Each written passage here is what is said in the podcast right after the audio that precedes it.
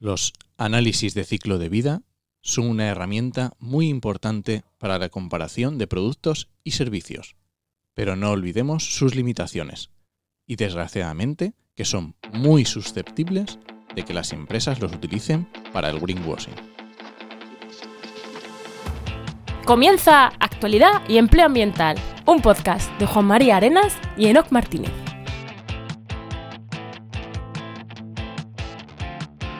Buenas, soy Juan María Arenas Y yo, Enoc Martínez. y estamos en el programa 42 del martes 25 de febrero de 2020 con el patrocinio de GeoInnova. La Asociación de Profesionales del Territorio y del Medio Ambiente. En el programa de hoy, en el que cumplimos un año y Wow. ahora entramos a felicitaciones, eh, hablamos con Paula Baldó de sostenibilidad aplicada a productos y servicios digitales o algo así. Muy bien, eso me gusta. Pero antes, ¿no? Que, que ho- hoy, ya, hoy ya, como cumplimos un año, te me has desmelenado y me hablas en la presentación. Pues esto, ya, esto ya es de piporre. Bueno, no. eh, además, mm, ¿por qué me hablas en la presentación? A ver, porque estamos aquí uno frente al otro, al ladito, entonces como normalmente solo nos podemos ver por webcam, pues oye. Pues hoy, hoy esto estábamos, hemos comido churros juntos, es que ya después de esto ya cualquier cosa, ¿no? ¿Qué, qué tal? ¿Qué tal tu semana? No, vamos a ser filiales a la tradición. Bueno, pues a, no sabes, a que no sabes dónde he estado esta semana. Claro, es que te iba a decir, tú y yo, tú y yo, tú y yo, yo sé dónde- lo que has hecho esta semana y tú lo que he hecho yo, pero vamos esta a contarlo, semana no te puedo preguntar nada. claro, vamos a contarlo a la gente, que igual no le interesa, pero ya está, pero da igual. Esta semana hemos este, me he venido aquí a la línea con Juan y hemos estado toda la semana trabajando porque la red de podcast Podcastidae sale el 9 de marzo y ya queda muy poquito y teníamos un montón de cosas que hacer. Teníamos un montón de cosas que hacer. Es, eh, la tarde que llegaste, que llegaste el martes, hoy estamos grabando a sábado, Sí. llegaste el martes, nos pusimos en una pizarra, echamos cuatro horas para montar la web internamente, externamente, qué va a llevar, qué no va a llevar. Ya, eso ya dijimos, ya, ya, ya te puedes decir que ya hemos hecho. o sea, esto en eh, por, el- por webcam no lo hubiéramos hecho. No, no hubiera sido tan fácil. Ya subiremos luego una foto de, ya subiremos luego una foto de esta pizarra. Que nada, ¿no? Pues ya está. Es que qué más vamos a decir. Si es que hemos hecho. mm, Nada, pues que estén atentos a las redes de Podcastidae. Porque es que y- ya está, es que lo que hemos y hecho ha sido eso todo el rato. Es que no hemos hecho otra cosa esta semana. No, no ha habido mucha variación. Y ¿no? pasear al perro y pasear al niño y, Sí, sí, y ya un poco está. más. No es otra cosa. Pues así que vamos a darle paso ya directamente a, nuestra invitada, que la tenemos aquí. A ella sí que la tenemos por videollamada. Nuestra invitada es eh, Paula Baldó. Paula Baldó, verdad es que se, se me ha movido, se me ha movido esto. Paula Baldó, como siempre hacemos la descripción de Twitter, pero no sé, hoy nos ha gustado más cogerla de LinkedIn. Voy a decir que es consultora y diseñadora de estrategias de sostenibilidad y economía circular, lucha, luchadora contra el cambio climático y ponente. Ahora bien, ¿qué pone? No lo sabemos. Paula, ¿qué es lo que pones? Ponente, ¿qué es lo que pones? Depende un poco lo que me dejen, la verdad.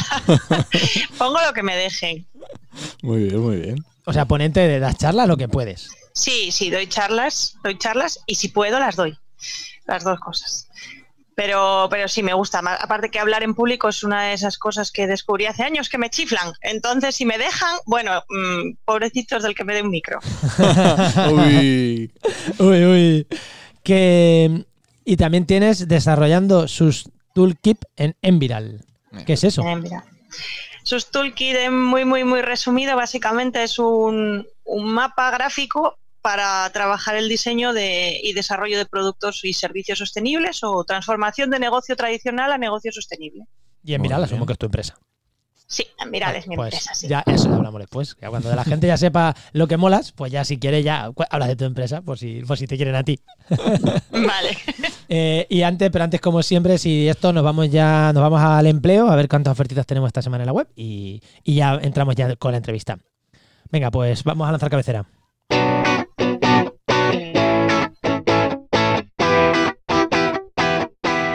Y como siempre, lo primero, lo primero es hablar de cuántas ofertas tenemos en la web, ¿eh, ¿no? ¿Cuántas tenemos ahora mismo? Que esto es una maravilla. Ya, pues ahora mismo, lo pasa que hoy sábado tenemos 235 ofertas. Lo que pasa que justo mañana las voy a actualizar, así que a lo mejor quedan unas pocas menos para cuando escuchéis esto, pero bueno, por ahí andará. Sí, Ya, sobre 200, 200 esta semana ha que sido está buena. viendo, sí, sí, esta semana estaba siendo buena. Esta semana que se ha venido Noca aquí y que queríamos dedicar poco tiempo a esto, pues, Pues, pues, pues, ala. pues toma, esta semana muy potente. Estas cosas pasan siempre.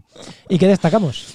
Pues mira, voy a destacar, no voy a destacar eh, un- una- unos, unos empleos como suelo destacar normalmente, sino que voy a destacar el podcast de la semana pasada, que hablamos justo de Emplea Verde y Emplea Azul, que es los, los programas de empleo y sostenibilidad de la Fundación Diversidad, que hablamos la semana pasada con Victoria Pérez García en el programa 41, así que iros a escucharlo porque está muy bien. Sí, y mm, yo pensaba que iba a gustar menos ese programa. Pero está gustando, sí, sí. está sí, sí. gustando. Yo pensaba que iba a ser un programa que a lo mejor era un poco más duro, pero Victoria, la verdad que, Sí, que bueno. nos habló bastante bien se- Eh, y, la gente nos está dando muy buen feedback. Así Es- que, genial. Eso da, da gusto, da gusto cuando dices, tienes dudas de si va a ser arduo o va a ser duro el programa y te dan buen feedback y dices, joder, qué guay. sí, pero es que Victoria era crack. Entonces, era, era muy, muy crack. Bueno, y ahora la pregunta al, al invitado, ¿no? Ah, La pregunta clave es eso, ¿qué querías ser cuando eras pequeña? ¿Cómo terminaste aquí? ¿Qué estudiaste? ¿Por dónde fue los derroteros de la vida para que llegaras aquí? Pues yo de pequeña te vas a sorprender. Yo de pequeña quería ser sabia. Ah, muy buena. Mira, pues yo ya lo has quería ser sabia. Ya lo has Me gusta. Ojalá, pero no, no. Perdonad que tengo un poco de catarro. Eh, quería ser sabia porque quería estar ahí todo el tiempo de mi vida posible leyendo, que era lo que me gustaba de niña, leer, leer, leer y leer. Y, y si tenía que acabar viviendo en una montaña y que la gente me viniese a preguntar, en plan la sabia de la montaña, pues mejor todavía. Qué guapo, no, no, eh, mola, mola. Ese era, ese era mi plan. Estos asturianos con las montañas, ¿eh? sí, ¿Qué, te- qué tenéis? pues sí, pues sí, eso quería. Pero al final, pues acabé estudiando ciencias ambientales. Ouch, otra ambientóloga. Ouch. Uy. Tú, Enoch, cuando me lo ponen los invitados, no lo haces a posta para... Mm, La verdad que no, pero yo qué sé. Es que nos conocemos al final Sí, muchos, al final es lo que tiene. Sí, sí. Y estudio ambientales y, y curiosamente estudio ambientales siendo una persona que me encanta la naturaleza, pero de disfrutarla de, de ir a pasear y de verla. Yo no soy de las de ambientólogas de De, mm, de saberse bota, las ¿no? especies, de, de bota nada, nada, nada, que va. O sea, me gusta disfrutarla como usuario normal, quiero decir, no como, no desde el punto de vista científico y técnico. Sí, es que en ambientales, igual que en biología, también tenemos ambientólogos de bata y ambientólogos de bota. Bueno, pero de bota, de bata tenéis menos que biólogos, ¿eh? Biólogos de bota mucho más. Sí, eso sí. Bueno, en realidad vosotros yo, Yo- creo que sois ambientólogos de bota o, o de, o, de, o de corbata, por así decirlo. O de corbata puede ser, sí. Sí, de, de- sí, de de empresa o, de, o de campo. Claro, de hecho yo tengo un amigo, por ejemplo, que dice que hay ambientólogos verdes del área verde y ambientólogos del área marrón. Sí, también, también. Sí, pero no, de- verde tampoco, porque aquí sería ir al campo. mm, tú haces cosas verdes sin, sin saberte los árboles. Sí, sí, sí. Yo, bata y No corbata. sabría. Bota y corbata. ¿Y cuando terminaste ambientales, qué hiciste? ¿Cómo...? Pues sí, cuando hice ambientales, pues acabé en Madrid, estuve ahí tres añitos en Madrid, empecé un máster para sobre gestión ambiental en la empresa, que eso lo tenía clarísimo, o sea, yo iba a empresa a saco Ajá. y después de tres años en Madrid, en los que descubrí que Madrid no es ciudad para mí, rima y todo, pero es que se me quedaba muy grande. Yo soy de espacios más pequeños y más tranquilos, entonces me estresaba mucho. De hecho, yo, yo siempre lo digo que casi acaba con mi vida Madrid, o sea, mm, provocaba un estrés y unos niveles de ansiedad bastante grandes. Pues dije, pues me, A- a también. en cuanto se me acabe todo, me vuelvo para Asturias. Y me volví aquí. ¿Y, Y qué. ¿Y con qué idea te volvías? ¿O qué, qué idea llevabas? O sea, te- te, Pues, te volvías ya con mm, algo pensado en mente o te volvías como diciendo, aunque me, aunque me ponga de, de- de cajera o de peluquera, o me da igual, me voy a Asturias a trabajar de lo que sea, o te venía, o te volvías ya diciendo, no, voy a currar de esto. Un poco de todo. O sea, en Asturias está la cosa como está y siempre ha estado bastante mal el nivel de empleo y en el sector ambiental bastante más, porque somos muy poquitos los que nos dedicamos a ello. Y tenía claro que al principio probablemente tenía que acabar trabajando de lo que fuera y yo necesitaba volver a Asturias. O sea, eso para mí era fundamental. Y, de hecho, tardé bastante en encontrar trabajo una vez que me volví empecé en consultoría clásica, de estas de ISO 9001, 14001 y esos rollos horribles. Eso te iba a decir, y esa ese, ese mundo tan divertido. Ese mundo tan divertido que ilusa de mí, yo creía que era mi vocación hasta que trabajé de ello. Y, y luego fue cuando dije, mira, ya hasta aquí. Me monto mi propio rollo y mi propio negocio y, y ya. Y Muy así bien. estoy. Desde hace ya, pues mira, voy a hacer ahora en abril siete añitos ya. ¡Ostras! Ostras, y, y esto, y esto lo cuentas, eh, eh, la gente no te está viendo. Ah, es lo que tiene el podcast. Pero yo sí, yo sí te estoy viendo. Y te ha cambiado la cara cuando has dicho me monté mi propio negocio. Has, has empezado a sonreír cuando has dicho eso. Bueno, es que. Pero es estás, que es mi currando, bebé. estás currando, entre comillas, un sábado por la mañana y, un- y mañana seguro que también, y pasado también, y todos los días. Pero te ha cambiado, la- te ha cambiado la cara cuando has dicho me monté mi propio negocio. Sí, lo sé, lo sé. Es que no, no, no valgo para otra cosa. O sea, yo siempre, siempre bromeo con que el primer negocio que monté yo lo monté como con seis o siete años.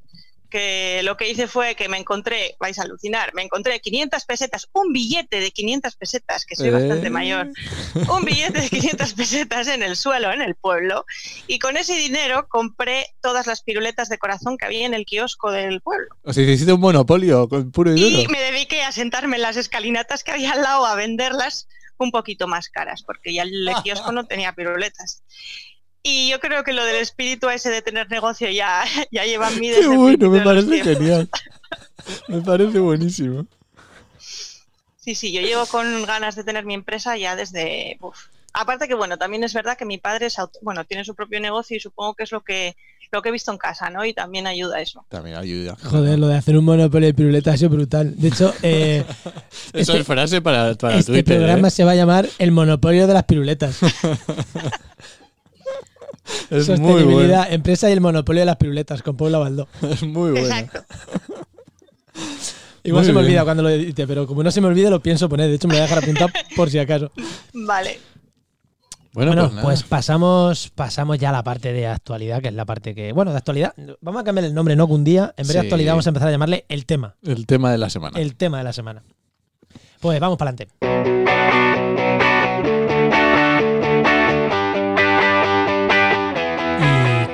Dicho, vamos con el tema de la semana, que vamos a hablar de sostenibilidad, de productos digitales, de mm, Sí, de análisis productos y ciclo de vida, de servicios, productos y servicios, ver, de internet, de, sí, de, De de esta todo. parte que la gente cuando piensa, eh, tú estás escuchando y dices, hoy van a hablar de sostenibilidad, pues van a hablar de agricultura sostenible, de reducción de de residuos, reducción de residuos. van a hablar de, de energías renovables, pero de internet y correos electrónicos. Así que, ¿por, por dónde empezamos? ¿Por dónde empezamos, Pablo? A ver, dilo por dónde empezamos. ¿Por, dó- por dónde empezamos? Mm, Internet y correos electrónicos me parece un buen inicio. Sí. Eh, sí, sí, yo creo que sí. Eh, creo que es porque la gente normalmente, con eso que decías de tipos de temas, ¿no? Que se hablan, eh, la gente se olvida que Internet implica eh, consumo energético. Básicamente es el problema que tiene. ¿vale? Internet tiene consumo, muchísimo consumo energético, unas cantidades brutales. De hecho, soy, ya os lo decía antes de empezar, eh, soy malísima con los datos, pero creo recordar que aproximadamente creo que era como un 10% de la electricidad que se consume a nivel mundial está dedicada única y exclusivamente al uso de Internet. Ahora que lo has dicho, me sonaba ese, ese dato. sí. Entonces, bueno, Explica un, poco, que- explica un poco, Paula, porque la gente en su, en su casa, claro, está con el ordenador, está con el móvil y dice, no, pero si mi móvil está aquí y lo tengo que cargar una vez al día, tampoco es tanto consumo. ¿Por qué es eso del consumo de Internet? Básicamente porque Internet no se apaga. Internet está funcionando siempre, o sea, aunque tú no lo estés utilizando y entonces toda esa información, todos esos datos tienen que estar en alguna parte y están en servidores repartidos por el planeta Tierra que tienen un consumo energético brutal y en algunos casos también para mantenerlos fresquitos consumo de agua también, que eso a veces también se nos olvida. Pues yo voy a, yo voy a tocar aquí un poquito las narices, ya que estamos. Esto ya sabes que. Adelante. eh, sí, totalmente de acuerdo contigo, pero ¿y el CO2 que no se emite porque estemos currando en casa qué? ¿Eh? ¿Eso quién lo cuenta? ¿eh? Ah, ¿Eh? ¿Eso quién lo cuenta? sí. ¿Eh? Eso también se cuenta, eso también se cuenta, que conste. Pero sí que es verdad que. Esto es como lo de del hecho- coronavirus de China, que, que Sí, sí. se está muriendo gente por coronavirus, pero están mejorando los, los niveles de contaminación en Wuhan, una maravilla, que igual, igual a cuenta 25. sale. Un 25% creo que vi Sí, el otro sí, día sí, que sí. había bajado las emisiones. Sí. Pues mm, la verdad es que el problema está que hay muchos servidores que están en sitios que consumen directamente carbón, Mm, cuya energía proviene directamente de consumos de carbón o petróleo. Ahí es donde está el problema. Hay empresas, mm, ¿se pueden decir empresas aquí? Por ¿Me Sí, sí, sí, empresas. Vale. Hombre, ¿po- ¿Podemos insultar a los ministros? ¿No se van a poder decir empresas? Vale, vale, vale, vale. Pues por ejemplo, hay empresas que están haciendo un esfuerzo muy potente porque todos sus servidores, que tienen un volumen de servidores es brutal, eh, estén mm, alimentados todos por energías renovables. Google, por ejemplo, mm, San Google para algunos y mal Google para otros, eh, está haciendo un esfuerzo muy, muy gordo en ese sentido y, y entonces mm, lo está haciendo relativamente sostenible todo su proceso, porque evidentemente lo de ser sostenible al 100%, como yo os digo siempre, Sí, es imposible, así que no es difícil, es imposible ser sostenible. sí. Seamos realistas, Seamos siempre hay algo. Siempre hay algo. En cambio, por ejemplo, mm, muchísimas aplicaciones, desarrollos, eh, software que estamos utilizando, apps que tenemos en el móvil, todo el mogollo gordo de toda la parte de desarrollo que van detrás, están alojados en servidores, pues por ejemplo, como el de Amazon, que Amazon tiene un volumen de servidores de los más grandes que hay ahora mismo en el mundo y que le da absolutamente igual de dónde me dan las cosas. A Amazon. Sí, de hecho ayer salía ¿Y, a, un... y a Google? El que ha dicho. Google, que justo estaba buscando, ¿Google le pasa lo mismo? ¿Le da igual? Como ha dicho Sam No, Google. no, no, Google, Google lo está haciendo muy, muy bien. Le falta todavía mucho camino que recorrer. justo para que, para que nos pongamos en para que nos pongamos en contexto lo que estamos hablando, eh, donde yo alojo, yo alojo en eh, las webs normalmente en SiteGround, que es un alojador de webs, o sea, sin más. Pues el otro día me llegó un correo, es una de las webs más potentes, más potentes de alojamiento de páginas web. Y el otro día me llegó que estaban alojando, o sea, ellos como eh, en Google, o sea. Claro que es como para que, no- para que, no- o sea, las web muy, muy, muy, muy potentes alojan en Google o en Amazon. Eh, Básicamente. que, que no penséis que Google es el buscador y ya está. No, no. Tiene unas mega estructuras, tanto Google como Amazon, Brutales. brutales.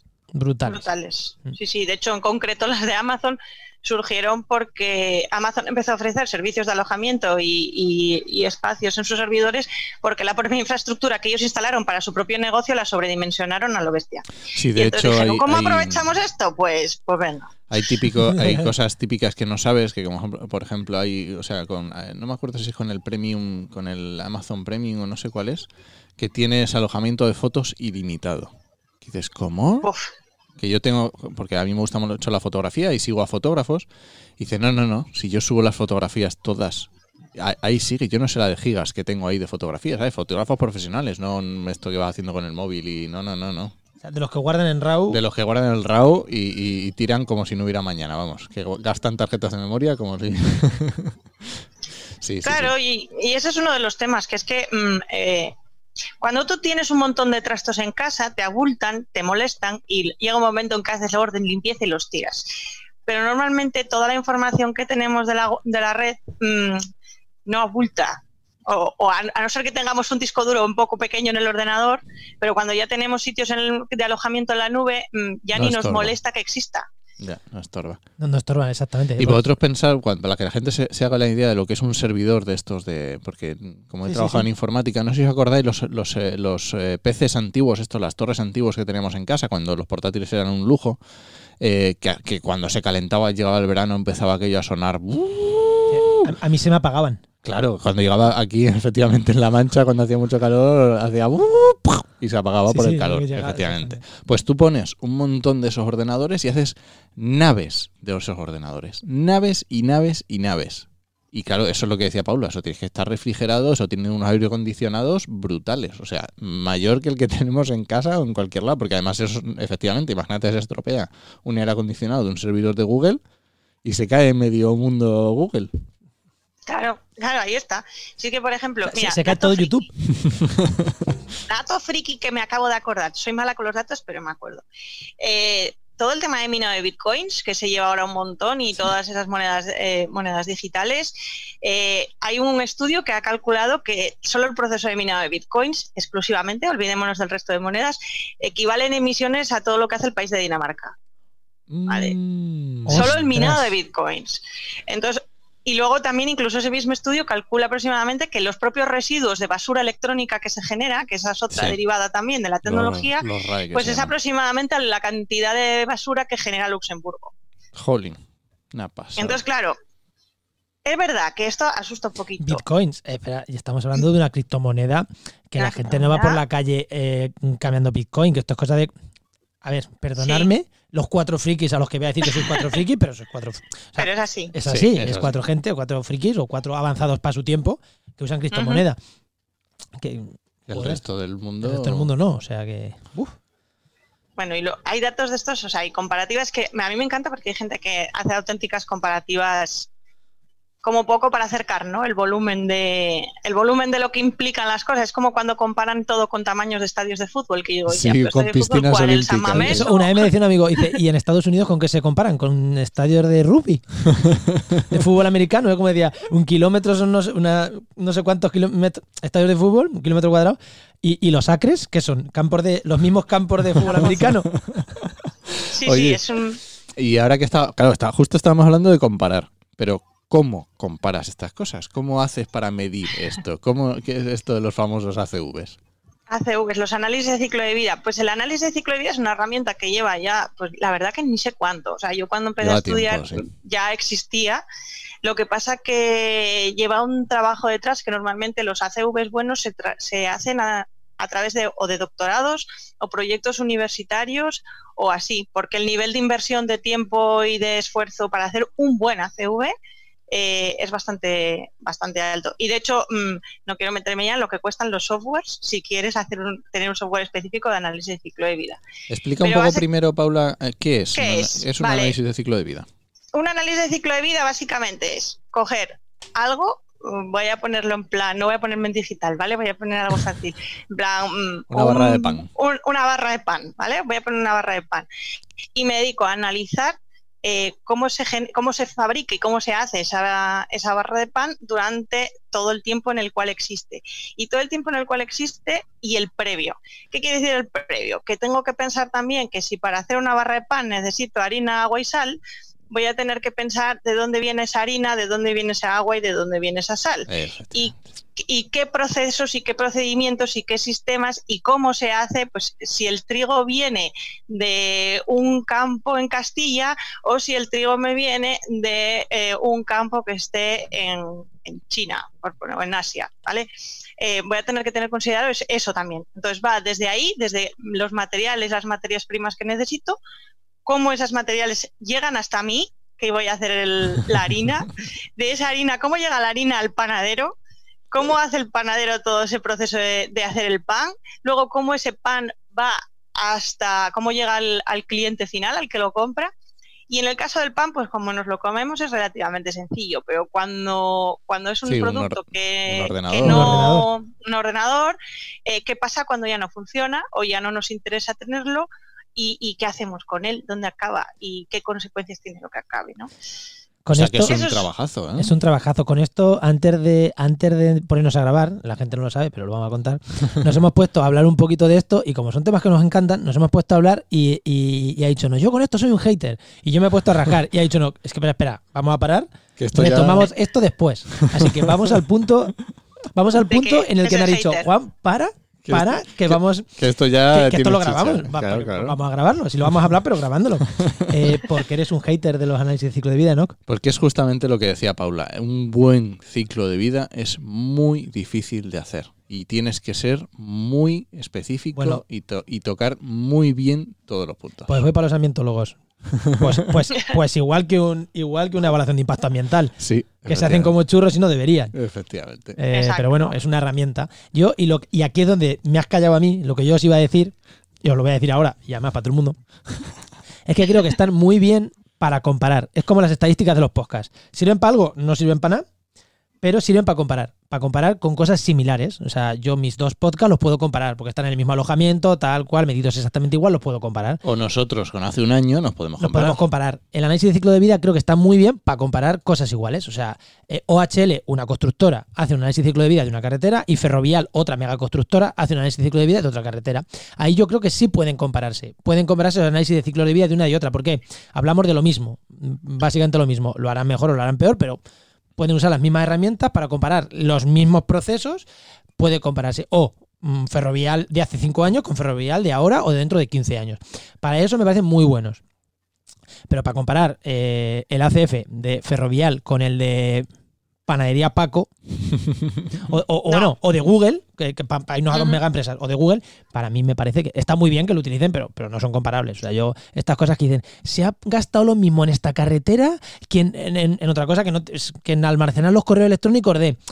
Está muy bien esas comparaciones que a ti te gustan, Paula, pero sinceramente, mm, Hay que tener cuidado también. ¿eh? claro, Y exactamente. ojo, porque además el análisis de ciclo de vida es que además el ejemplo que has puesto de las constructoras, incluso yo tendría dudas de, si se podría aplicar, porque es que todavía tienen que parecerse aún más las cosas que se comparan. Por ejemplo, puedes comparar eh, ya que estábamos con el pan antes, puedes comprobar el pan, eh, lo que se necesita para una barra de pan que tenga este tamaño, este peso, estas características, no sé qué, con otra igual, mismo peso, características, no sé qué, pero que la fabrique la panadería de la esquina de al lado.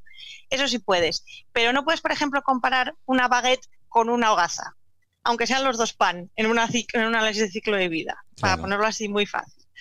¿Vale? Entonces, tienen que ser cosas muy, muy, muy, muy, muy similares. De hecho, mm, no, sin ponerme demasiado técnica, hay una cosa que es básica para definir un análisis de ciclo de vida, que es lo que se llama análisis de la unidad funcional, que es decir, ¿qué voy a comparar? O sea, ¿qué es lo que voy a estudiar?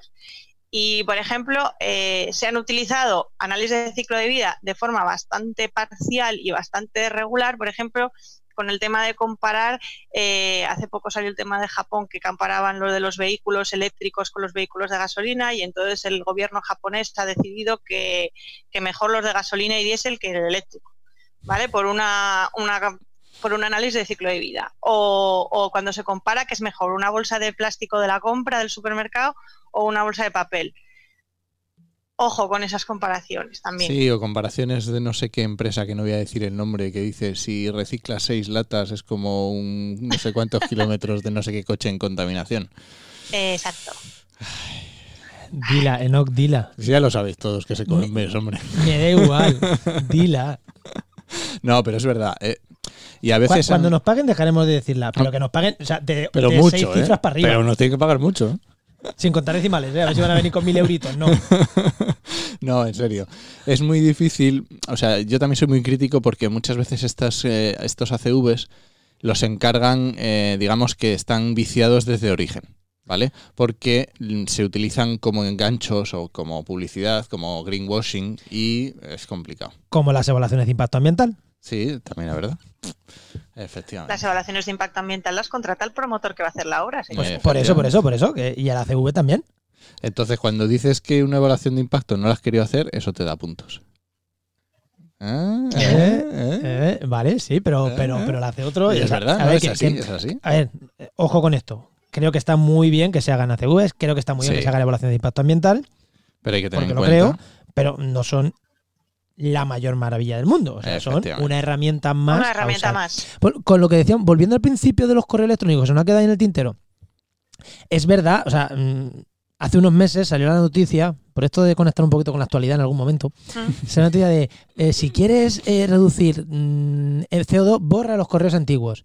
Retomando aquello, sí, es verdad, ¿eh? es verdad, ¿no? es verdad, es verdad. Si borramos lo que decíamos de estar en Google, que se nos ha quedado en el tintero, que es verdad que, que que si reduce, pues reduce, claro, quitas capacidad. Reduces porque el volumen de información que hay almacenada en el fondo, donde esté tu email, es que uno piensa que el email lo tiene el ordenador a veces, ¿no? Y no, y el email está por ahí, en algún sitio alojado, y, y cuanto más información hay metida en un servidor, más consume y más esfuerzo tiene que hacer.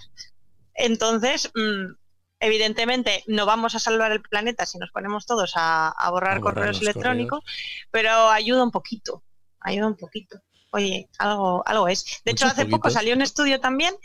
Eh, lo que pasa que ese estudio sí que es verdad que se utilizó en prensa fatal, fatal. Hicieron, porque es así. Qué raro, ¿no? Qué raro.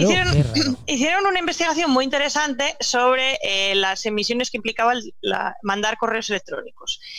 Y entonces, claro, los titulares se transformaron en cosas como mm, si dejas de mandar correos electrónicos, dejas de emitir no sé cuántos millones de toneladas y era como muy, muy tergiversado dejemos de usar el, correo electrónico, ¿no? Era como el mal, el correo electrónico. Mejor carta por papel. mejor carta, claro. Mucho mejor, que eso, no, eso no consume. que vaya el, cartero de correos a llevarte, no, eso no consume nada. Y además hace ejercicio y le viene muy bien para su salud al cartero de correos. claro, porque van andando todos los de correos, claro. Desde Madrid bueno, a Algeciras andando. a mí me llamó muchísimo la atención y dije, pero vamos a ver, ¿qué era lo que decía el estudio de verdad, ¿no? Porque yo encontré la noticia y dije, vale, ¿y el estudio de qué era? El estudio lo que hizo fue además exclusivo para Reino Unido, cosa que también es importante, porque esos estudios, el contexto del espacio donde se hacen las cosas es muy importante. De comunicación científica es esto de, mm, descubren la cura contra el cáncer. No, han descubierto que una enzima ataca a un tipo de cáncer en ratones. Claro, Vamos a ver, no se Claro, pues este caso, este caso, en realidad lo que hizo el- los datos que sacaba el estudio y lo que miraba era en Reino Unido, hicieron un análisis de cómo se utilizaba en oficina y empresa el correo electrónico, cuál era el volumen de correos electrónicos enviados, cuántos recibidos, etcétera, los tipos de correos, calcularon aproximadamente porque claro, esto es imposible, esto siempre es una aproximación, ¿no? Eh, ¿Cuántos millones de correos electrónicos al año se generaban en entorno empresarial? Y llegaron y calcularon cuánto era más o menos eso, la emisión por correo electrónico. ¿Y qué hicieron después? Las conclusiones del estudio realmente las que eran eran, hay no sé cuántos millones de correos electrónicos que envía la gente a diario que son innecesarios de enviar. ¿Vale? Entonces, si dejamos de enviar todos esos correos electrónicos innecesarios, entonces sí, y de hecho ponía una lista de correos típicos que era el típico email diciendo gracias, recibido, no sé qué, que son nada, que además normalmente se lo mandas a tu compañero de trabajo que lo tienes Que lo en la tienes al mesa de al lado. lado. Eso estaba. ese- ese- ayer no me puso en copia, en un correo. Pues Eh, y estábamos de espaldas, uno, uno trabajando y otro en el mío, que es como. lado eh. Juan, ¿ya ha solucionado esto? No, era más fácil ponerme en copia. Pues, pues a lo que animaba el estudio realmente era eso, a conversar con el que tenías al lado y no mandarle ese correo vacío ¿Qué es para eso decirle de nada. el conversar en persona, hombre? Por favor, teniendo el WhatsApp. Pero y- pudiendo mandarle un WhatsApp, ¿para qué? Además. Oye, ¿no? Y que luego hay herramientas, fíjate la tontería. Nosotros, eh, tanto en la red de podcast como en la organización interna nuestra, de, de- de- de la empresa esta que estamos montando Enoch y yo, y la otra chica que tenemos ahora currando con nosotros, nos hemos movido a una herramienta que se llama Slack, que es, que es una herramienta pues como otra de, de chat instantáneo. Eh, claro, eso, nada más que eso, estamos ahorrando correos un montón, porque cada correo por duplicado lo pongo una vez en vez de mandar dos correos. Y cada respuesta es una respuesta en vez de hacer dos respuestas. O sea, que, que son tonterías mm, pequeñas que a nivel Son organizativo vienen hacen. bien y al final dices, joder, pues estoy ahorrando un montón. Claro, esto es lo típico que te coge, le doy una Slack, te do- le doy una idea, te coge Slack o cualquier otra mm, esta y te dice, si usas mi aplicación vas a ahorrar no sé cuánto CO2. Pues, y es que es verdad, es que lo ahorras. Claro, claro. Otra cosa es luego dónde estás Slack alojado, que no tengo ni idea. Sí, exactamente, sí, sí. No, pero bueno, Ahí- como estamos en la no versión gratuita, cuando lleguemos a no sé cuántos tenemos que empezar a borrar viejos, con lo cual. Te lo borras solo. Slack, la versión gratuita, lo borras Anda, solo. mira Cuando llega mira no sé cuánto. Entonces te quitas ese problema. Oye, y justo ahora que estaba hablando has metido eso. Eh, claro, cuando decíamos, decíamos sostenibilidad aplicada a productos y servicios, pero ¿no será solo ACV o ACV es una herramienta o cómo hace una ACV empresa? es herramienta. ¿Cómo, es herramienta. cómo haces tú para cuando intentas a una empresa? Pues yo entiendo que eh, le, le pre- le presentas un proyecto. ¿Cómo, ¿Cómo trabajas tú la sostenibilidad de una empresa? Eh, uf, depende mucho del tipo, pero básicamente eh, lo que, bueno, yo para empezar, seguro que si alguien me oye de, algo, de Aenor o Buro Veritas, uno de estos me, me va a odiar. Yo soy antisellos, ¿vale? Bueno, muy Voy a partir de la base que yo soy antisellos. Bueno, pues, o sea, sellos, a ver, sellos quiere decir ISO 14001, ISO Anticertificaciones. 9001. ya hoy, hoy, por el programa de hoy, nos odian Ecoembes, eh, Bonitas Aenor. y Aenor. Venga. Vamos bien. Sí, no venga, pasa nada. vamos Estamos bien, ¿eh? Lo que pasa es que Vamos nos bien. tiene que odiar alguien más, mm, más del otro sector, más de los hipercríticos. Vamos a intentar ganarnos también, yo que sé, que nos odien hoy los animalistas o ecologistas, o algunos ecologistas. Venga, vamos un poquito también ahí. pa- por no me lo pongas tan fácil. Por repartir. Bueno, yo digo eso, yo soy un poco antisellos, en, en el- sobre todo en el sentido porque creo que eh, muchísimas empresas, sobre todo el tipo de cliente que tengo yo, es una empresa pequeña que eh, con el sello no gana nada, le suele implicar un esfuerzo económico y, grande, y sí. organizativo mm, abrumador en el Sí. 90% de los casos y que eh, puede hacer cosas por la sostenibilidad sin tener que poner un sello mm, que lo diga, o sea, que puede hacerse una comunicación ambiental decente y de sostenibilidad decente sin tener que hacer Es que la de, Esos los sellos, esfuerzos. lo de los sellos, eh, la agricultura ecológica, agricultura ecológica de Perú. Pues casi que prefiero los mangos de aquí de Málaga, que no son, que son más, Claro. no son ecológicos, pero son de aquí, locales y no los que vienen de Perú. Esto es lo mismo. Claro. Entonces, cuando la empresa me viene con, oye, que quiero ser sostenible, que de hecho es la frase típica, ¿no? Es, oye, Paula, yo quiero ser sostenible y me da la risa, pero bueno, vale, quieres ser sostenible, entiendo por dónde vienes. Eh, si se dedica, por ejemplo, eso, al sector digital, que es un poquito el más, el más complejo, si se dedican a desarrollo de software y programación, una de las cosas que hacemos es como hacer una especie de es un paralelo entre el análisis de ciclo de vida tradicional que como adaptarlo al, al digital. ¿no? Entonces, por ejemplo, cuando hablábamos antes de los materiales y tal, del trigo y la, la harina y demás, pues por ejemplo lo que hablamos es, vale, mm, ¿qué software utilizas? ¿Qué recursos visuales utilizas en tu desarrollo, por ejemplo? ¿De dónde viene? ¿Dónde va a estar alojado? Que era una de las cosas que decíamos al principio. Sí. Y esa sería esa fase, ¿no? Identificar los materiales va por ahí. La parte de fabricación, pues es lo que sería el equivalente pues a, parte de diseño y desarrollo. Entonces, eh, hablamos mucho y trabajamos mucho la parte de eh, cómo enfocar el diseño para que sea accesible, cómo enfocar el diseño para que, y el desarrollo para que lo que estéis creando, generando para otro cliente sea rápido y ágil. ¿Vale? Eh, también se mira, pues el embalaje. Pues ¿cómo hacemos el tema de embalaje? Porque evidentemente un producto digital no se embala, ¿no? Pues lo transformamos lo pasamos a cómo se carga o cómo se sube a la red ese, ese producto o servicio digital que vas a ofrecer cómo lo subes, dónde lo subes, cuando esté terminado, dónde va a estar, ¿no? Y la parte de distribución, pues es el equivalente a la descarga, ¿no? Desde dónde se lo va a descargar el usuario, cómo se lo va a descargar, eh, si va a tener que eh, tener algún espacio específico o no, si va a tener que tener un ordenador solo para tu programa o ese diseño o desarrollo que le acabas de hacer o no. Eso también hay que pensarlo. Y luego la parte de uso, es la parte un poco, pues lo que es la, lo de experiencia de usuario, la interacción, ¿vale? ¿Qué tareas va a tener que hacer? Si muchas, si pocas, si es muy complejo de utilizar, eh, implica que esa persona va a estar mucho más tiempo frente al uso de la herramienta, lo cual implica un consumo mayor de energía desde todos los puntos de vista, por ejemplo. Jolín, es un análisis complicado, ¿eh? Es súper complicado, pero ¿sabes a quién le va a gustar mucho este programa? ¿A quién? a nuestra amiga Celi Garoe. Ah, sí, sí. Y, a lo mejor se lo pasa a escucharlo a Nahuay. Son, trabajan en. A Celi ya la hemos tenido invitada, es copywriter, temas ambientales. Su pareja hace desarrollo web y sé que le, interesan mucho estos temas, así que, que seguro le mandamos de aquí un saludo y seguro que le va a parecer interesante. además, escuché ese programa. Escuché ese programa vuestro, me acuerdo. Y luego lo último, eso es la parte de fin de vida, pues como no tiras, pues eso, ¿qué haces? ¿Lo borras? borras los datos. Yo, por ejemplo, el ejemplo que ponías antes de Slack a mí me gusta porque facilita que toda esa información que no quieres directamente Slack la borra. Claro. Mm. Vale, entonces, eh, para, para, el usuario final, el hecho de que ya sabes que toda esa información va a desaparecer es un, es un paso un poco más. Y ahí es donde también eso, entra mucho el tema, pues, eh, la gente que hace, por ejemplo, páginas web, eh, trabajamos mucho y insisto y estoy súper pesada, aunque ya la mayoría de los desarrolladores web ya lo tienen metido en la cabeza, toda la parte de optimización de la web, ¿vale? Toda esa parte de la velocidad, la agilidad que tiene que tener, eh, el peso de las imágenes, todas esas cosas se pueden aplicar luego a. Que aparte de ser guay en cuanto a que va más rápido, que a Google le gustas más, que posiciona mejor, aparte, aparte, aparte de los beneficios directos, aparte tenemos beneficios en CO2 también directos. O sea que, que hacer las cosas bien afecta a todos los niveles. A, todos, absolutamente a todos. Y la parte esa de.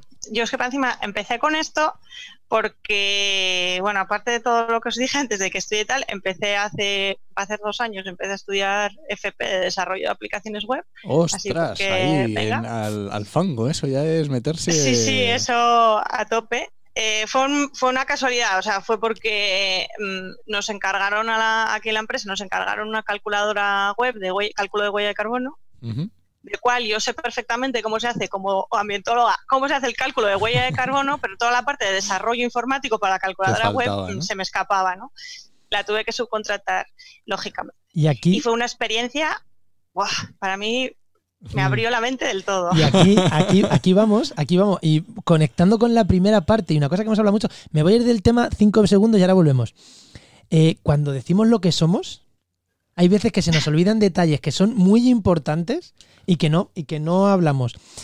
Eh, eh, lo digo para, para, ejemplo, para que la gente que nos está escuchando y siempre dice, ¿tú qué eres? Yo soy ambientólogo, yo soy ecólogo, yo soy biólogo, soy doctor en ecología, soy tal, soy cual. Pues como tú hay mil. Ahora bien, un ambientólogo que sepa hacer ese ciclo de vida y que sepa, por lo menos, entender la programación, eh, se cuentan con los dedos de la mano. A lo mejor en España, ¿eh? Claro, eso, y, esa, y eso tú no lo has dicho en tu presentación. ya, bueno, y, es para estoy aprendiendo todavía. Sí, pero, para, pero, ya, pero ya entiendes un lenguaje. Ya entiendes un lenguaje que el 99% de la gente que hace análisis de ciclo de vida no entiende. O sea, no digamos que sepa hacerlo, lo entiendes. A lo mejor hacerlo, no, pero ya sabes lo que tienes que pedir, por ejemplo, que eso ya es un paso. Sí, eso me pasa a mí, lo decimos muchas veces con el tema de empleo, y me pasa a mí, por ejemplo, yo, he sido editor de vídeo. Editor de vídeo de, haciendo documentales. Entonces, claro, eso es lo mismo, entiendes un lenguaje.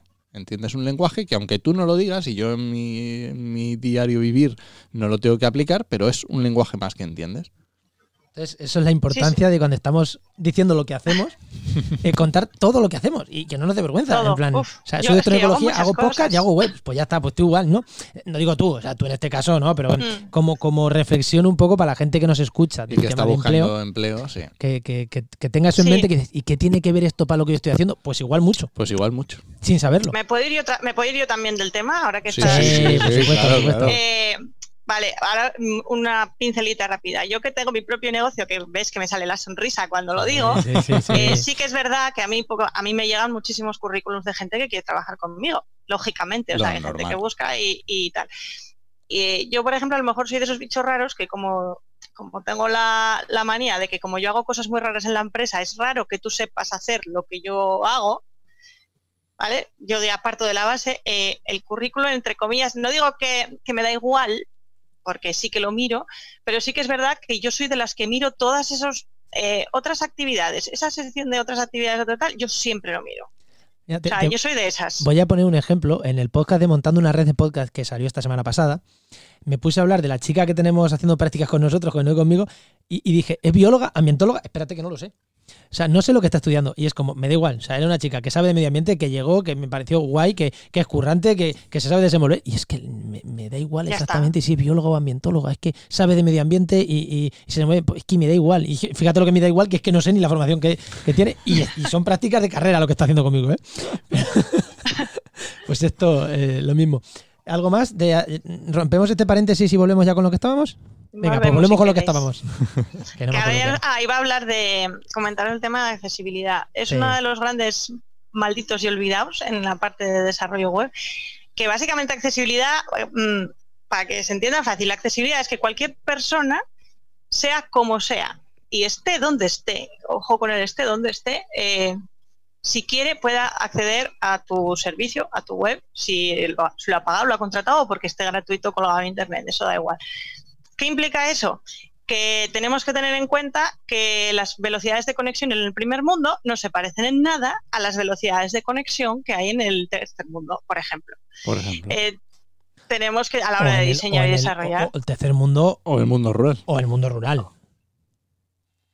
o en el mundo rural Claro. también.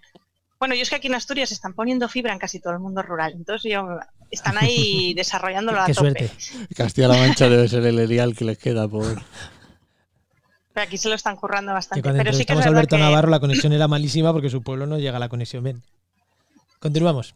por ejemplo, eh, eh, las personas que tienen dificultades o deficiencias de visión tienen que ser capaces de leer nuestra página web si quieren acceder a ella. ¿Cómo hacemos eso? Toda esa parte de, ¿sabes? Los el, el título alt, el alternativo de la, de la imagen, eso para ellos, por ejemplo, eh, vida, les, sí. le- les das la vida. Sí. Eh, tener los enlaces de...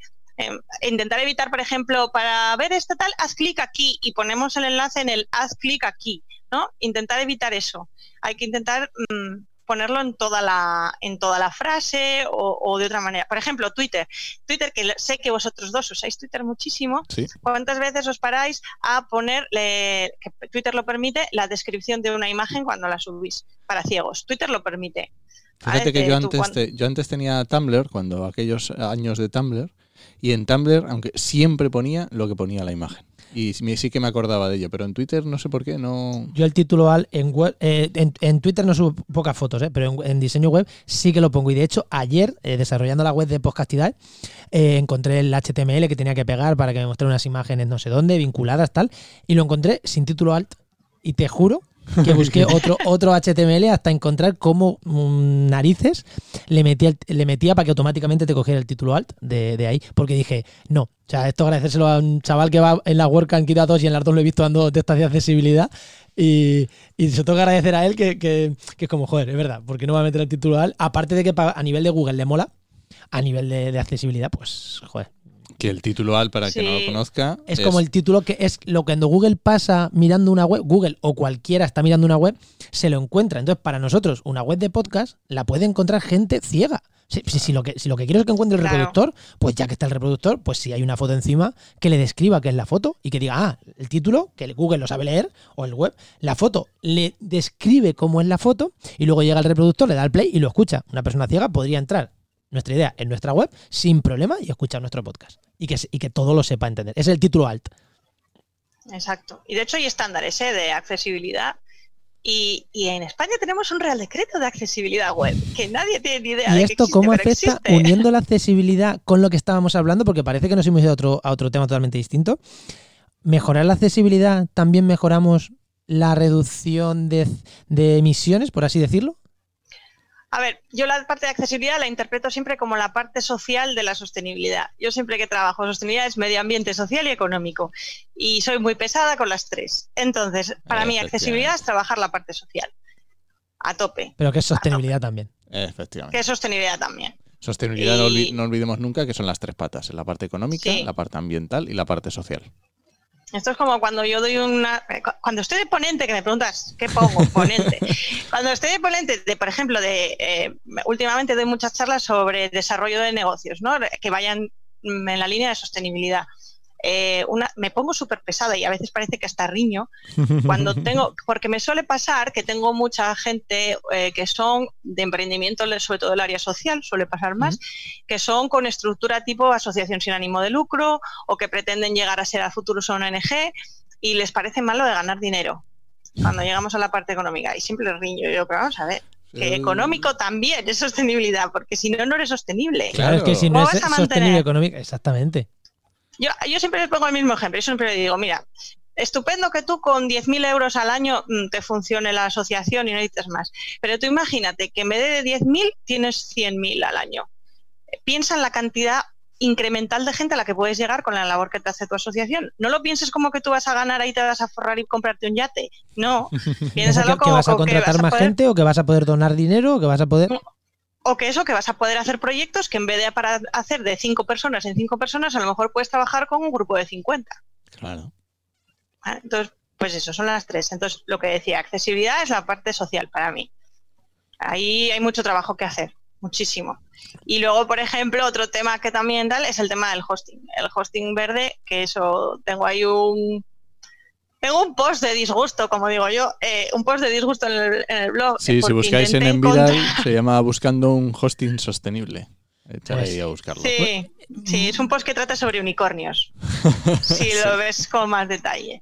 Eh, porque mm, yo que- quería hosting verde, eh, alguien me preguntó, oye, ¿y en España qué hay? Y dije, pues Hosting no tengo verde ni para idea, la pero gente que nos escucha, porque nosotros los tres, por lo que veo, los tres controlamos bastante el lenguaje de, de internet, de diseño web y tal. Hosting verde, el hosting es el, tu ordenador de sobremesa, pero que está en un, en un mega edificio en no sabemos dónde, donde tú acumulas tu página web, que parece que no está en ninguna, pero está ahí. Ese es el hosting. O tu, o tu página web, o tus correos electrónicos, o todo lo que. Todo lo web. No todo. Pues, pues buscando, intentar, bueno, como loca, ¿eh? Buscando un hosting verde en, en España. No fue fácil, un- ¿no? Nada, me- nada, nada. Al final, en España nada. Unicornios. unicornios, unicornios. Y en Europa algo encontré, algo encontré. Y la decepción tremenda que, bueno, me la imaginaba y me la esperaba, pero fue, aunque te la imagines, mm, el palo fue grande, fue eh, lo que se vende como, como hosting verde en algunos sitios. O sea, Claro, eso... Entraste a la letra pequeña, ¿no? Uf, uf, eso fue, eso fue durísimo. O sea, mira que me imaginaba que, oye, había gente que iba a posturear, por supuesto, pero he llegado a ver eh, sitios que decían que eran súper verdes y súper eco porque tenían un menú vegano para sus trabajadores y porque estaban en una zona con muchos árboles plantados en el, en el entorno laboral. ¿Vale? Y entonces eran súper sostenibles por eso.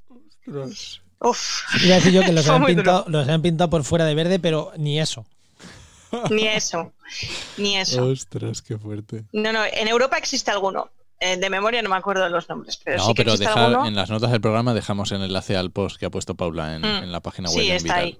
Hay alguno. No sé qué precios tiene, porque eso ya dejé de mirar. O sea, ya fue un momento que dije, yo quiero saber solo si existen. Dije, a ver si hay. Y dejé de mirar precios. Y de hecho, yo, por ejemplo, ahora estoy en conversaciones con la empresa que tiene el de mi web, a ver si les consigo convencer y comer el coco. Ya, dímelo, dinos, dinos quién es, ya que estamos hablando de webs y demás. ¿Nos puedes decir quién es o prefieres no decirlo? Eh, no, prefiero que no, por si acaso, porque como todavía no lo tienen nada claro. mm, A ver, A si, a ver si no vamos a cambiar. a ver si un mes dentro de un mes estás cambiando, ¿no? por eso, por eso, mejor no. Bueno, pues Son muy buena gente, Ahora, pero fuera, fuera, de, fuera de micro, me dices quiénes eran. os digo, sí. os digo, os digo. Os vais a quedar con las ganas. Ah, Sí, sí, sí. No, vais a calcular, no, si esa empresa lo hace bien, ya se encargará Paula de De contarlo. decirlo, O efectivamente. lo contaré yo, Sí, si no, sí, ya, sí. ya lo diremos, ya lo diremos. Además, sí, se me yo, ocurren, les estoy, yo les estoy intentando convencer, no sé si se lo voy a ocurren cosas conseguir. muy chulas si sale bien la cosa. Ahora te las cuento luego fuera de, fuera de antena. Venga, Pues vale. casi que si no hay nada más que decir, eh, la parte del tema, no sé si se nos ha quedado algo en el tintero, pero si no lo podemos dejar aquí. bien. Oye, Paula, normalmente a la gente aquí cortamos, la semana pasada cortamos aquí, pero como tú eres colega y ya que te hemos hecho estar un sábado delante del ordenador, como tú eres colega, te vas a esperar con nosotros y vamos, a- vas a terminar el programa con nosotros, ¿vale? Venga, perfecto. Venga, pues vamos a meter el patrocinador, Enoch. Vamos allá.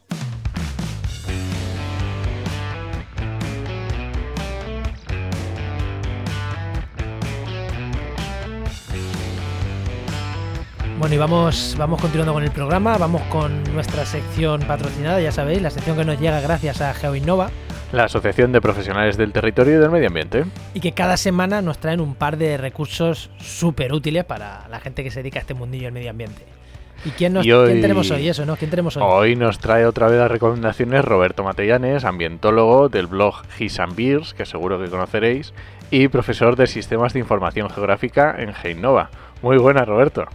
Hola, ¿qué tal? Roberto. ¿Cómo Un va? placer, otra vez vuelvo a, vuelvo a estar con vosotros. Pues dinos, ¿qué, qué, qué nos traes? ¿Qué dos herramientas nos traes esta semana?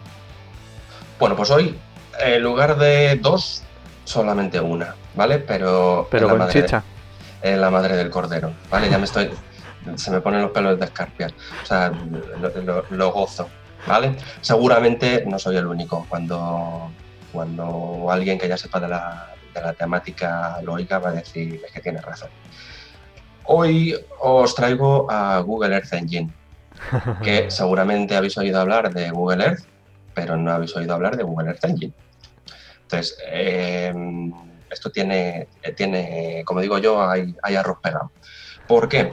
Pues porque todo el mundo está obsesionado con, con Google Earth. De hecho, cuando la gente quiere analizar datos eh, y no tiene muchos conocimientos, tira de, lo que es de Google Earth. Pero eh, Google, que es muy listo y tiene toda la información, eh, ha desarrollado un, motor de búsqueda que también lo tiene asociado a, a un conjunto de colecciones de datos que suelen ser principalmente eh, datos científicos y datos ambientales. Entonces, ¿qué es lo que pasa? Que están colecciones históricas desde hace años, eh, imágenes de peso, datos de peso, y lo que puedes hacer es acceder a ellos para, para analizarlos y descargarlos. ¿Y Entonces, están, están públicas estas librerías? Eh, estas están públicas, sí, se llaman colecciones. colecciones, perdón. son las colecciones de, de- de Google, Google Earth Engine. Eh, están públicas, no, no es tan fácil, hay muchas veces que, necesitas usuarios, bueno, las típicas plataformas que, que podemos ver por ahí, sobre todo en temas de teledetección. Google Earth Engine está muy, muy centrado en, en teledetección y pues hay plataformas en las que te tienes que conectar y te tienes que validar, pues desde Google Earth Engine no necesitas hacer eso. Entonces, Google Earth Engine tiene un problema, pero también tiene una solución. El problema es que es necesario programar. ¿Vale? Mm, Entonces esto ya a la gente no le gusta, pero tiene una solución. Y es que tiene un repositorio de scripts que tú puedes utilizar y puedes reutilizar para adaptarlos y conseguir trabajar Pues la información que quieras. Entonces nos has traído dos herramientas, Google Earth Engine y el repositorio de script de Google Earth Engine. Eh, sí, que está integrada. No, pero mira, sí que podríamos eh, hablar en lugar de, de Google Earth Engine de la versión eh, Explorer, ¿vale? Que está hecho, Google no es tonto y sabe que hay gente que no se le da bien la programación. Entonces tiene una, un- una plataforma paralela que, que es como eh, más intuitiva, entonces no necesitas programar, te va dando eh, pasos para que tú recortes o, o extraigas la información de la zona geográfica que quieres y, y no tienes que estar programando. Jolín, Entonces, qué guapo. cosas positivas que tiene, pues que estás trabajando con Google y con sus servidores. Entonces toda la información la tienes en la nube y lo que te costaría 100 eh, ordenadores y miles y miles de, de discos duros, pues lo puedes procesar en cuestión, y de verdad que no exagero, de 1, 2, 3, 10 segundos. Entonces te podrías coger, por ejemplo, todo el histórico de imágenes Landsat eh, y hacer un- una imagen compuesta o extraer un- una información de un píxel y es que te la saca en, en cuestión de segundos. Ostras. Joder, pero es que eso tardas horas o días o... o- O, o- y- o- o siglos. Entonces hay muchísima información eh, científica para todas las personas que están trabajando, que necesitan eh, tesis o que necesitan datos históricos. Hay información ambiental. Ahora, por ejemplo, eh, claro, Google Earth Engine está más orientado a, a- a lo que son mapas. Pero, por ejemplo, se ha, se ha integrado, por ejemplo, recientemente eh, la UICN con la distribución de las especies eh, amenazadas de la lista roja. eh, también está incorporando información. Entonces, tienes datos de todos, de densidad poblacional. Y me cuesta creer que eso sea gratis. Bueno, eh, ya se sabe lo que se dice, que cuando algo es gratis, pues El producto eres tú. El producto seas tú. Hombre, no me parece bien porque la UICN, si es un organismo internacional que pagamos Mm. con nuestro, a escote con nuestros impuestos, pues me parece muy bien que pongas ahí sus repositorios gratis y tal, pero, joder, pero Jolín, pues está genial, vamos. Pues nada, lo único que tienes que hacer para poder empezar a trabajar es eh, tener una cuenta de Google Earth Engine. Y nada, si buscas Google Earth Engine por internet, puedes, Seguro que. puedes, lo, puedes logarte, te tardan, te- tienes que solicitar permiso, ¿vale? Tarda, nada, puede ser uno o dos días como mucho, te dan acceso a la plataforma y a partir de ahí analizas datos, los puedes representar, los puedes exportar, tablas, eh, imágenes, gráficas, eh, lo que te dé la gana. Pero eh, tenemos que acordarnos de que hay que programar. Y si no, no pasa nada, que Google te da un ejemplo de programación y tú modificas los parámetros y listo. como programamos la gran mayoría de gente que programamos. Ensayo Cogemos trocitos, eh, que tú modificamos coges, a lo ver que. esto, aquí pone 14, pues yo necesito un 16, pues cambio un 14 por un 16. O sea, a ver qué es lo que sale. Pues genial. Pues ala, Pues Que- muchísimas, muchísimas gracias como siempre, una herramienta yo creo que es súper útil. Sí, yo creo que sí. es una bomba. O sea, y además ya os digo que es un vicio. Porque Seguro que mucha gente nos dice, joder, qué guay lo que nos ha contado Roberto, porque, porque estamos ver, recibiendo feedback y seguro que con esto, cuando alguien lo haya usado, nos va a decir, lleva razón Roberto, seguro. lleva razón, ya lo verás. Pues muchas gracias, Roberto. Pues nada, compañeros, os dejo. Pues muchísimas muchas gracias. gracias. Eh, A vosotros. nada, os recordamos que esta sección ha sido patrocinada por GeoInnova La Asociación de Profesionales del Territorio y del Medio Ambiente. y que puedes encontrar en www.geoinnova.org.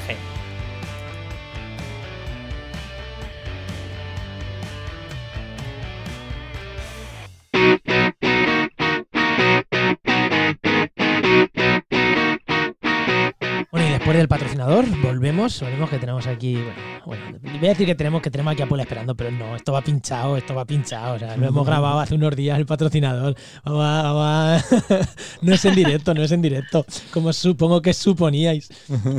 Además, porque vais a notar el cambio de micro, vais a notar todo, o sea que aquí Sí, sí, se sí, nota que no es en directo.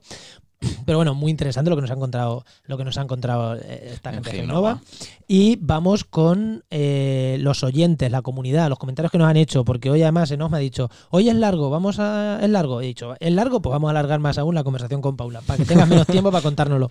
Así que, eh, Enoch, eh, No, mira, el, el comentario que tenemos nos, nos, nos escribió un correo, nos escribió un correo Mario, Mario Elesar en Twitter, que es un habitual de la comunidad, y nos sobre el tema de la semana pasada con Ana, perdón, de la hace dos semanas, con Ana Peña. con Ana Peña, sí. Y Mario, yo no sé por qué Mario no está en el grupo de Telegram. Sí. Es el que nos Sí, falta. sí, sí, sí, está en Sí grupo. Acaba de entrar hace poquito. Ah, sí, vale. sí, sí, sí. Perdón, Mario, perdón. Le ha costado, pero ya está en el grupo. Y bueno, eh, recordad que en el programa 40 estuvimos hablando de renovables, estuvimos hablando de los residuos que producían las renovables, etcétera. Y bueno, no es que nos echara la bronca, pero bueno, quería apuntar varias cosas que dijimos y a lo mejor no quedaron demasiado claras o, nosotros no las dejamos muy claras, ¿no? Y bueno, ella nos habla, nos hablaba Mario. Hablando de, si no sé si os acordáis, que hablábamos de los residuos, esto de las palas de, de los aerogeneradores Sí, sí. que decíamos que cuando acababan su vida útil se quitaban y o cuando se desmontaban. Y él nos decía que eh, las palas de los aerogeneradores muchas veces por colisiones por propio rozamiento porque llevan un rozamiento Sí, brutal eh, hay que cambiarlas antes del final de la vida útil del molino vale Mm, y eso supone, claro, una pasada. Imaginaros tener que reemplazar, porque muchas veces decía que se, se, se reparan con resinas, ¿sabes? Y se pueden llegar, pero bueno, cuando no se puede, imaginaros que eso es rozamiento y influye muchísimo en la energía que estás captando. Y dice que cuando pues no se puede, pues hay que quitar una, una pala, que imaginaros cómo tiene que ser quitar una pala de un aerogenerador, tiene que ser impresionante. Dice, y a veces Claro, esto no es como ir al, al bar y comprar otro cargador para el móvil. o sea, al chino de abajo o a donde sea. Esto, imaginaos cambiar una pala de un generador y que tu fabricante siga fabricando las- el mismo modelo de pala que te valga para tu aerogenerador. Porque si no, igual tienes que cambiar las, Las tres. tres. palas. Entonces decía que, bueno, que esos residuos son también importantes y hay que tenerlos en cuenta. ¿Vale? Ujú. Y también... Análisis eh, de ciclo de vida. Análisis de ciclo de vida, efectivamente.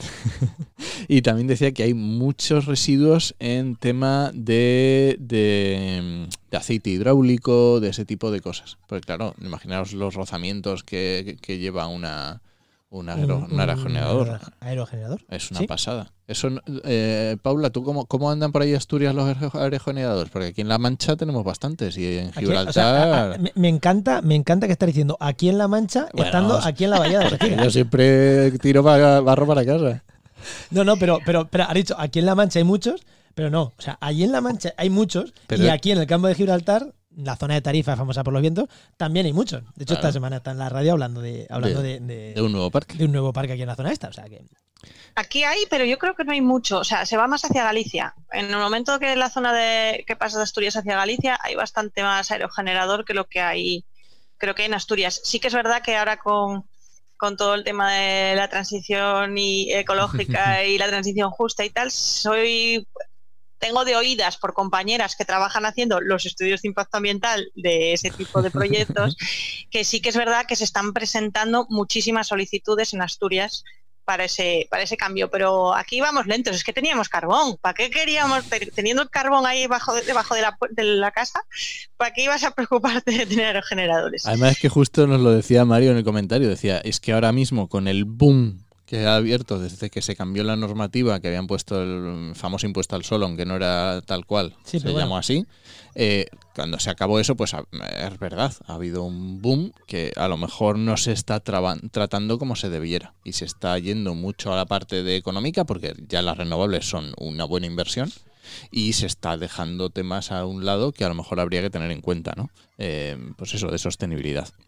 Y luego también muy importante lo que nos decía era eh, que un aerogenerador no va del aerogener- aero- el aerogenerador y echan el cable hasta tu casa.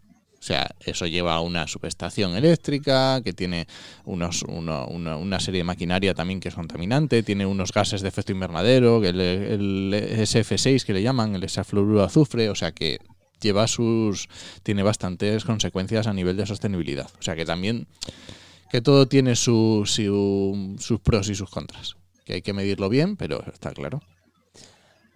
Pues eh, lo que decíamos antes, eh, trabajar en internet parece que no contamina y sí, y trabajar eh, y tener aerogeneradores parece que no contamina, pero sí. Que no es, no, no- es todo limpio, pero es verdad que son, son energías, como hablaba lo en radio, mejores que, que las, que, que las contaminantes de gas natural, carbón y petróleo. Y lo que decía Paula, que no, literalmente es imposible ser 100% sostenible. Sí, eh, ¿sabes cuándo eres 100% sostenible? Cuando te, has Cuando ido- te reencarnas en gusano. Ahí eres 100% sostenible. Además, te reciclas a ti, o sea, se- te reciclas. El, cont- el- el ciclo de la vida, ¿no? Del Rey León sigue, continúa para ti. hasta Siempre y cuando no te metan en, una- en algo estanco que, que- que te momifiques. Claro, si te modificas ya no eres 100% sostenible. Te tienes que reciclar entero. Tienes que convertirte en, en átomos otra vez. Y nada, muchas gracias Mario por el comentario, que ha estado muy interesante, muy bueno. Pues vámonos, vámonos rapidísimamente con la, con la agenda. ¿no? Venga, vamos allá. Que yo no sé dónde, ni dónde la tengo. Venga, ¿qué tenemos de eventos de... ¿Qué tenemos? Ya sabéis que para, para, para trabajar en el mundo del medio ambiente tenéis que ir a hacer networking. ¿Y dónde se hace networking? Pues en internet y en los sitios físicos.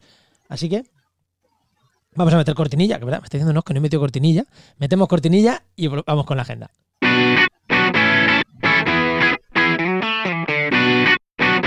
Y lo he dicho, ahora sí, vamos a ver dónde puedes hacer networking los próximos días o las próximas semanas, los próximos meses. Pues mira, esta, justo esta semana tenemos del 26 al 28 de febrero la conferencia Basque, que no sé cómo se dirá esto, Basque Ecodesign Meeting en Bilbao. ¿Esto me suena de algo que habías dicho algo, Paula, de que a lo mejor te pasabas por allí o qué? Oh, vaya, es- no la pierdo ni de broma. Así que ya sabéis, si vais a, a buscar a Paula. Sí, sí, sí, ahí voy a estar. Llegaré un poco tarde el miércoles, no voy a poder llegar a primera hora porque hay que conducir hasta allí. Y si, no, sa- y desgracia. si no sabéis quién es Paula físicamente, os metéis en su canal de Telegram, de, de Instagram, de Instagram y Sí. ahí la vais a ver en, en Enviral. ¿Es en el tuyo personal o en Enviral? Que siempre tengo dudas, ¿dónde pone los vídeos? Eh, los vídeos en el de Miral, sí. Pues en Viral, en Viral eh, os metéis y veis sus vídeos que sube en, en- en- en el Instagram TV y la veis físicamente, ya sabéis quién es y ya le decís, Paula. Sí, además, ahora, más, ahora es que otras veces suelo decir, es que soy la del pelo de colores. Esta vez lo tengo teñido, pero más discreto. Entonces, no. Bueno, seguimos, venga. El 5 de marzo tenemos el Foro de Posgrado 2020 en Madrid. Luego el 23-24 de marzo tenemos el Congreso Español de Tratamiento de Aguas en Madrid también. O uno en Sevilla el 16-17 de abril, el noveno Congreso Andaluz de Ciencias Ambientales, que en este, aunque falta mucho, eh, igual nos veis por allí. Y yo creo que si no sabes, ¿sabes alguna algún otro networking que recomendar o con el de este de en Bilbao está bien? Yo estoy de Bilbao, vamos, yo no me lo perdería. Es el segundo año que voy a ir y yo salí, vamos, en una nube de la cantidad de cosas que aprendí, del todo lo que vi. Buah, buah, para mí es bueno. que es una maravilla. Qué bueno, qué bueno. Pues, pues si ya está todo, vamos a ir ya casi, bueno, con la parte final. Las recomendaciones, que no, que empieza tú. Que no vas a Empiezo yo, recomendar? ¿no? ¿Qué no vas a recomendar tú? Yo voy a recomendar un podcast de divulgación que es también por series, que son capítulos, o sea, son- series que podéis escuchar, que se llama Catástrofe Ultravioleta. Muy, muy chulo. eh, muy recomendable. Pues yo voy a recomendar otro de otra chica que está empezando. Fíjate que está empezando, que el programa todavía no está. se llama Vendrán lluvias suaves, ¿no, Paula? ¿Se llama así? Se llama así, se llama así, vendrán lluvias suaves. Vendrán lluvias suaves, que es el programa que dentro de 15 días más o menos vais a tener ya disponible, porque es el programa de Paula, de, de nuestra invitada, que también, igual que nos pasó con Ana, también va a estar en nuestra red de podcast. En podcast, tío, eh. Y, y, joder, yo estoy eh, deseando, deseando de empezar a escuchar ese programa. A ver, yo espero que, que no abrume mucho. Es la, la- mi, mi filosofía va a ser intentar Lo ser de la sencilla. bruma, las lluvias, el, el juego era por ahí.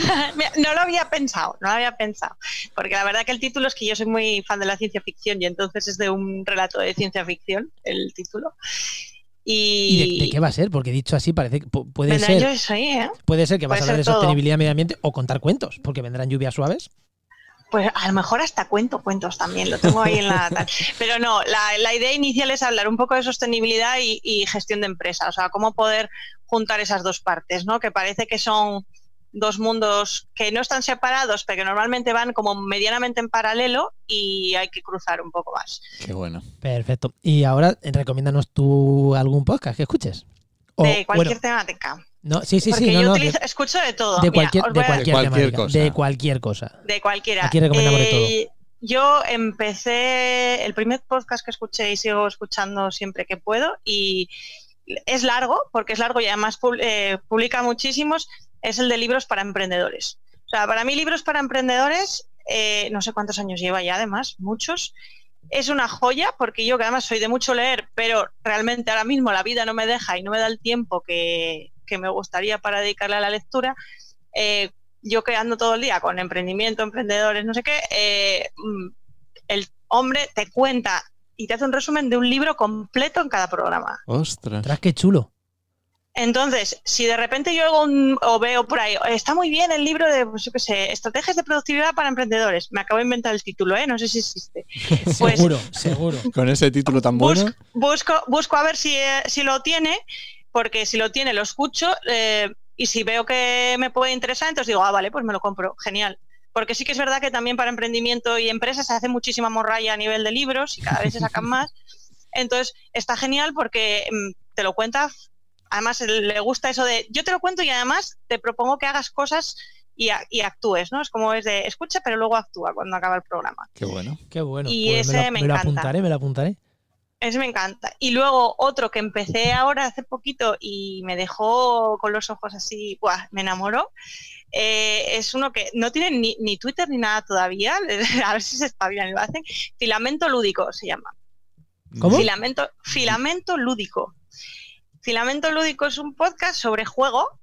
Sobre juego, hablan de todo, de juegos de mesa, de Qué juegos guapo. de rol, de escape rooms, de, bueno, un poco todo, pero los dos que están, Pepe Pedraz y Jordi, ahora no me acuerdo cómo se apellida, eh, su compañero, eh, son los dos profesores. Entonces los dos aplican también mucho toda la parte de juego en, en la enseñanza y la educación. Ay, qué, qué chulo. bueno. Y te cuentan un poquito, pues, pues eso, un poquito, están recién empezados, llevan con dos programas nada más y yo ya estoy enamorada. Uy, qué guapo, ¿no? Bueno, eh, según la ley Emilcar, Sí, hay que llegar por lo menos a hay que llegar a cuatro para ser podcaster. Todavía no son podcaster. Bueno, déjales que en cuatro días está, ¿eh? Y además son gente que sabe mucho del tema. Entonces, por ejemplo, el que estuve escuchando ayer era sobre las barreras de entrada a los juegos. Anda. Qué guapo. Pues ese me lo voy a Entonces, apuntar también, ¿eh? Ese, Pues ese está muy bien. Ese también me lo voy a apuntar yo. Sí, sí, sí. sí, Pues nada, pues Muy- muy bien. cerramos el programa que hoy se. Bueno, no ha sido más largo. O sea, Bueno, un siempre decimos poquito. se nos ha quedado largo y siempre se nos quedan una hora y diez minutos. O sea, Entonces, este, pues igual. pues normal. Y nuestro, nuestra hora chorrea que hacemos siempre. Siempre decimos lo mismo. Hoy se nos ha quedado largo. A ver, vamos a empezar a decir. Hoy se nos ha quedado corto el que se nos quede de una hora. Efectivamente. Pues muchísimas gracias. Bueno, Paula, antes de, antes de, de despedirnos de ti y de todos, ¿dónde podemos encontrarte? Aparte de físicamente estás por Asturias, pero Aparte de físicamente estoy en. Asturias, eh, yo siempre digo que pues, como tengo un apellido poco común, pues es más fácil localizarme en internet utilizando poniendo Paula Baldó con B de Barcelona. Pues o sea, es la forma más fácil, porque al tener el, el apellido ese raro, solo vais a tener dos Paulas Baldós en internet. O me encontráis a mí o a una argentina que es arquitecta. O sea, No hay, no no hay hay, no mucha hay más. pérdida. No hay pérdida. Entonces eso es lo más fácil. Y muy bien Si no, trabajada esa, pues- imagen, esa imagen de marca personal.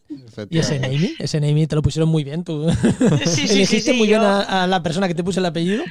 Sí, sí, muy bien. Entonces, bueno, es fácil, es fácil local, es la más forma más fácil de localizarme, la verdad. Paula porque- Baldó en todos sitios está. Sí, sí, sí, Eh, buscarla como Paula Baldó, que la vais a encontrar seguro. seguro. Pues nada, pues muchísimas gracias. No, no sé si quieres decirle tú algo más a Paula. que muchas gracias por estar un sábado por la mañana aquí con nosotros. Pero si me lo paso pipa con vosotros. Yo- nosotros ahora vamos a cerrar el programa y nos vamos a ir a dar un pasito para el Cornocales. Así que Hacer Yo más voy a fotitos. desayunar. nosotros ya, ya nos hemos comido los churros. así Nosotros que ya nos vamos comido los a- a, churros. comer en el campo, en el Cornocales, que es un- quien no conozca esta zona de Cádiz es espectacular. Y os animo a que os vengáis por aquí. Y nada, pues nos vamos a ir despidiendo, ¿no? Pues sí. Pues ya te digo, nos vemos, la se- nos escuchamos la semana que viene. Recuerda que puedes encontrarnos en donde nos estés escuchando y en muchos otros sitios. Spreaker, Evox, Google Podcast, Apple Podcast, Pocket Cast, donde, donde estéis, eh, buscarnos que estamos. Y si no, avisarnos que estaremos. Eh, os esperamos el martes que viene en Actualidad y Empleo Ambiental y durante toda la semana en trabajoenmedioambiente.com y en nuestras redes sociales. Nos escuchamos. Adiós.